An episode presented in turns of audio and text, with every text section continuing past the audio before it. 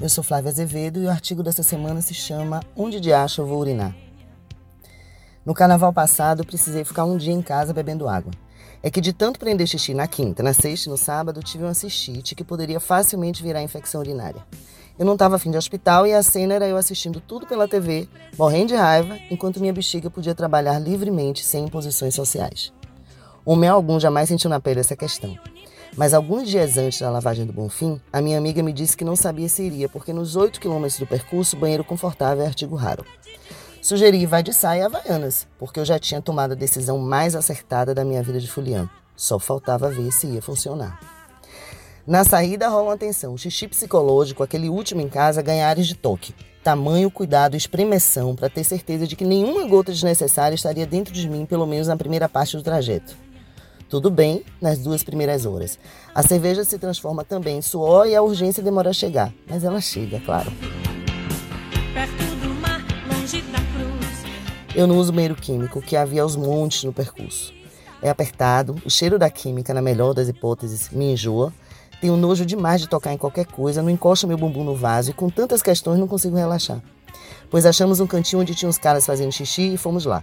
Uma das amigas tinha um coletor, a outra estava de shorts, eu de saia. Agachamos num cantinho e vá lá. Pronto, um problema resolvido e outro instalado. Porque depois do primeiro você sabe que não se consegue mais parar. Dez minutos depois, a amiga do coletor precisou de novo e foi num químico. Mais vinte era a minha vez. A festa perde a graça, não dá mais para dançar direito e a ideia fixa, sem meias palavras, é onde de acho eu vou urinar.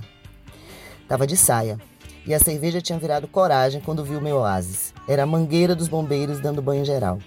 Numa transmissão de pensamento, minha amiga disse xixi. Percebi por leitura labial. E eu pensei, é ali que eu vou. Dane-se se alguém perceber. Era o povo dançando e eu mijando, numa alegria sem igual.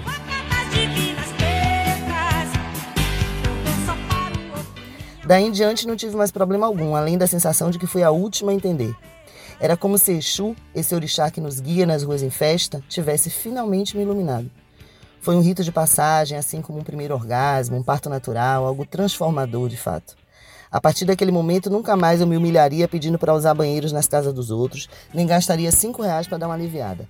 Tinha deixado para trás as filas quilométricas, as barreirinhas de amigos e a fama, porque demora de conseguir nesses casos, de que sou uma mulher travada.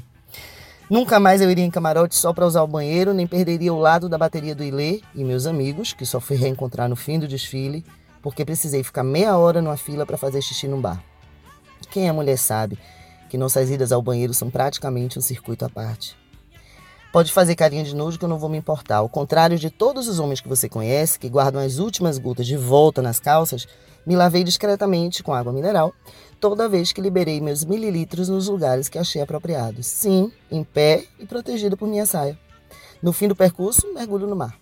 Agora me sinto emancipada. E enquanto o mundo não estiver pronto para acolher nossas particularidades, banheiro químico não serve para mulher, você sabe. Vamos inventando jeitinhos para ocupar plenamente todos os espaços. No carnaval passado eu sofri, nesse próximo não sofro mais.